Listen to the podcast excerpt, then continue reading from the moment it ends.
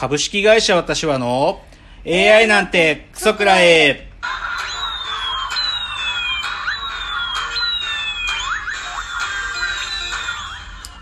群馬が生んだ怪談時、株式会社私は社長の竹之内です。カルチャー修行中2代目アシスタントの箕浦ですこの番組は大喜利 AI を開発する株式会社私は社長の竹之内が AI のことなんかお構いなしに大好きなサブカルチャーについてサブカルリテラシーの低い社員に丁寧にレクチャー。言い換えれば無理やり話し相手になってもらう番組です。ということで今日は第67回の放送。はい。久しぶりに、えー、箕浦さんに、はい。リモートじゃなくて今日はちょっとあの会社にあの来る、まあ、予定もあって箕浦さんが久しぶりに来てくれての収録でございます。今ディレイを気にしそうになりましそう。そうそうそうなんかねあの遅れを気にしたりもいろいろしてたんだけどもうそれもちょっと今日はなしであのそのままでやれるっていうのはありがたいことです。はいえー、とじゃあまあいつも通りまずは今週のラジオエンタメライフですけれども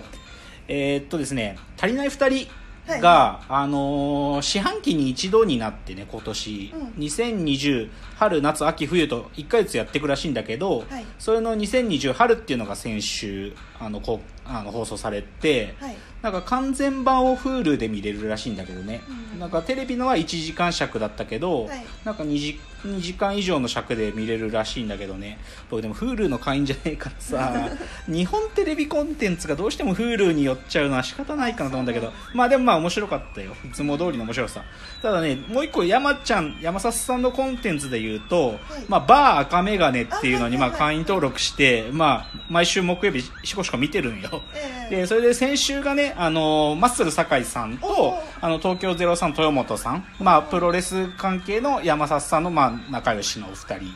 とのあれでね。ただね先週はちょっとそのやあのテラスハウス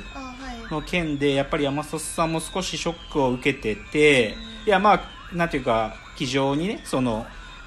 バー赤眼鏡ではいしゃべまあでも率直な気持ちとか喋れてたけどでまあそれで受けて酒井さんとかも結構あの山ちゃんのこと心配しててちゃんと寝てますかとか聞いてた。うですか。ん、でもなんかそうそうそれがちょっと心配になっちゃうぐらいその先週のねあの不毛な議論のラジオが水曜でこのバー赤眼鏡が木曜だったから僕も少し山ちゃんし心配だったけどまあでもなんか元気そうででもやっぱつくづく思ったのはさそこでまあ要は酒井さんもプロレスっていうのはある意味虚実が混ざってるものだしまあもともとねコント師である東京03の豊本さんだってある意味フィクション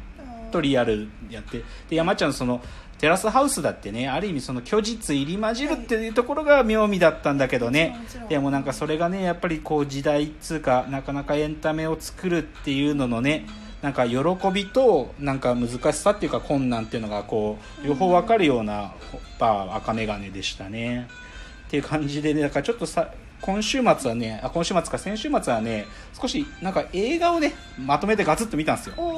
でね別に映画見ようだでも映画館行けないからうん。しょうがないからアマゾンプライムでねなんかあんまり見て最近こう洋画見てなかったから洋画をまるっと見たんですよ。はい。でね順番に見たの言っていくとね、はいこれベタなんだけど、はい。マイインターンっていうのがはいはい。やったら取り込めるので出てきたから見てみて、はい。まあデニーロが出てんだよこれ、はいはい。デニーロがさなんか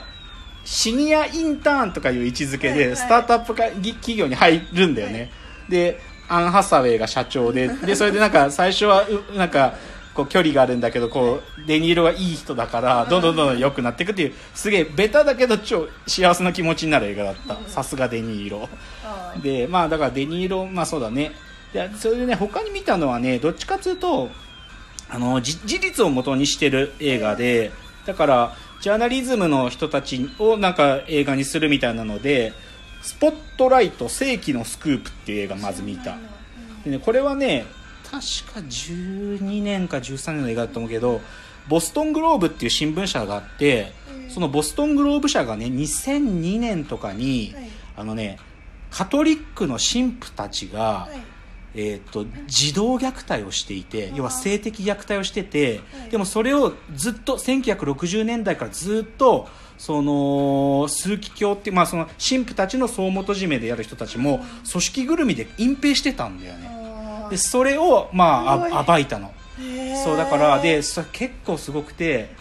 神父のうちの6%が児童虐待してるっていう。まあやばいですね。やばい。で実際最初その数字にギョッとするんだけどボコボコ告発が出てきてでそれ今世界まあだからこれがきっかけで世界中でカトリックの神父の児童虐待っていうのがどんどんどんどん出てきたっていう。それの元になった映画でそれをのボストングローブ社のあれをそれを様子を描いてる映画で面白かったこれ。面白いっていうかあそんなことあったんだって。ね。あとまたもう一個ねこれも2001年2年ぐらいの、あのー CBC を映画にしたね「ニュースの真相」って映画があってこれケイト・ブランシェットがねそのプロデューサー役で主役で、そのねば番組があって60 Minutes っていう番組があって、あのまあ、あるニュースのイシューに対して、まあ、密着取材していろいろ開くんだけど何をやってたかというとブッシュ大統領がはい。だこ子供ブッシュね。子供ブッシュがパパブッシュのコネ使って、あのーなんか海軍にベトナムに行かないで済ますみたいなことやってで実際兵役もちゃんとこなしてないのになんか兵兵隊の歴があるみたいな記録を残してるってことを暴いたチームがあってだけどそれがつくなんかこうその文書なそのへ軍隊の文書っていうのが、はい。あのでっち上げなんじゃないかっていうそしりを受けてうん。結局このチームは、まあ、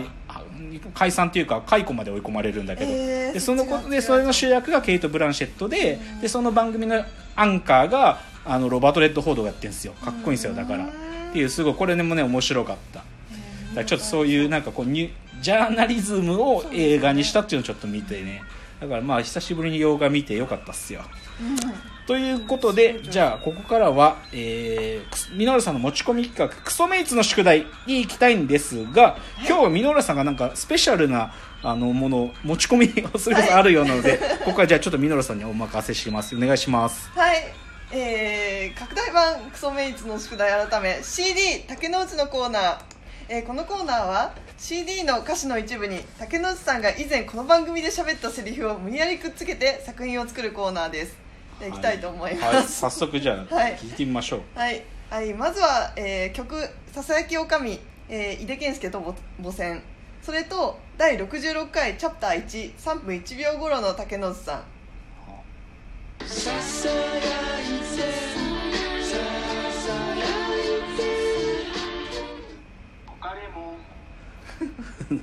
なんつってんですか「おかれもん」って言ったやつ。あそんなこと言ってたかね。はあ、は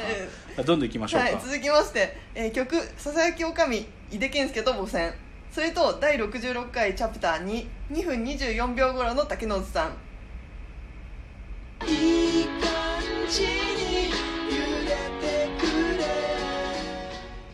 でもね火事かっていうぐらい炎が上がるんだけどそんなこと言ってたんだ。火事かっていうぐらい。はいはいはいはい。はいラスト、はい。えー曲「ささやきおかみ」井出健介と母船。それと2回入ります。第66回チャプター71分16秒頃の竹之内さん。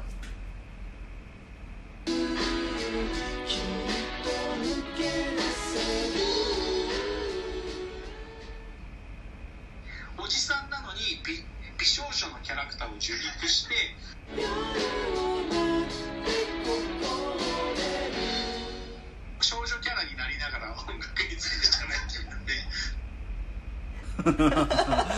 ああなるほど。そんな言ってんのか。な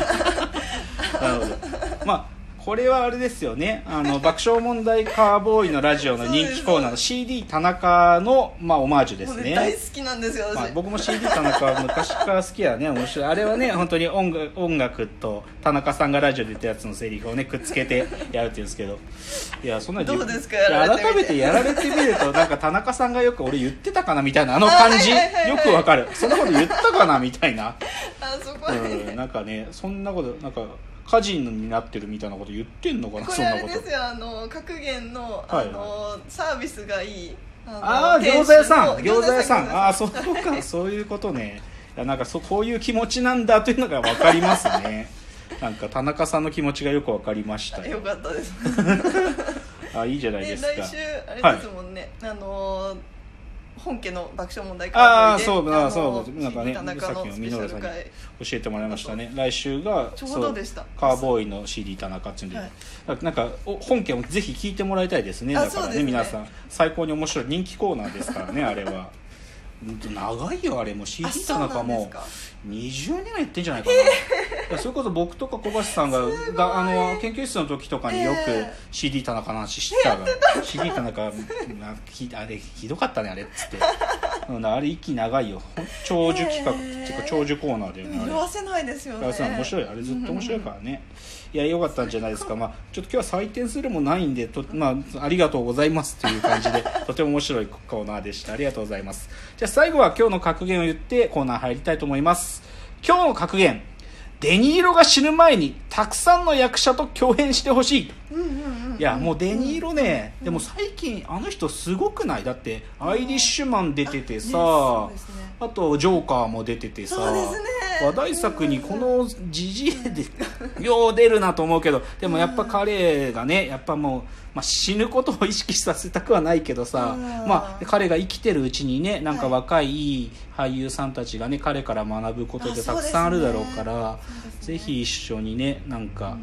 いやデニーロいつまで元気なのかなって、まあ、元気だよねでも、はいはい。元気アイリッシュマン普通に元気だったしな、は